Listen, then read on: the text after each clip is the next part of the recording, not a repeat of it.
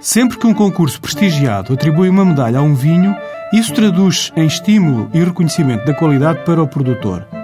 Para o consumidor, aumenta a confiança na compra e curiosidade na descoberta.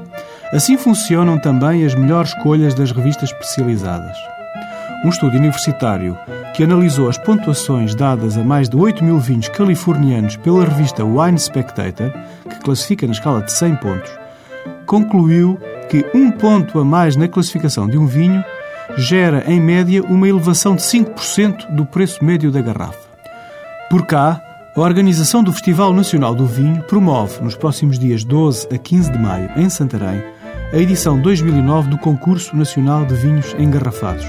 Estima-se a inscrição de aproximadamente 800 vinhos, que serão avaliados por um júri de prova com grande credibilidade.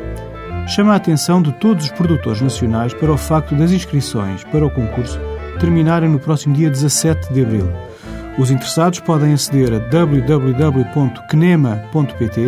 onde está disponível o regulamento, boletim de inscrição e ficha de prova.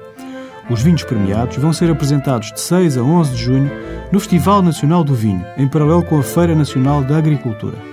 E têm honras de presença num guia especialmente desenhado para auxiliar a respectiva promoção. Como vinho diário, lembre-se do tinto Serra d'Aires Reserva, um ribatejo DOC de 2005.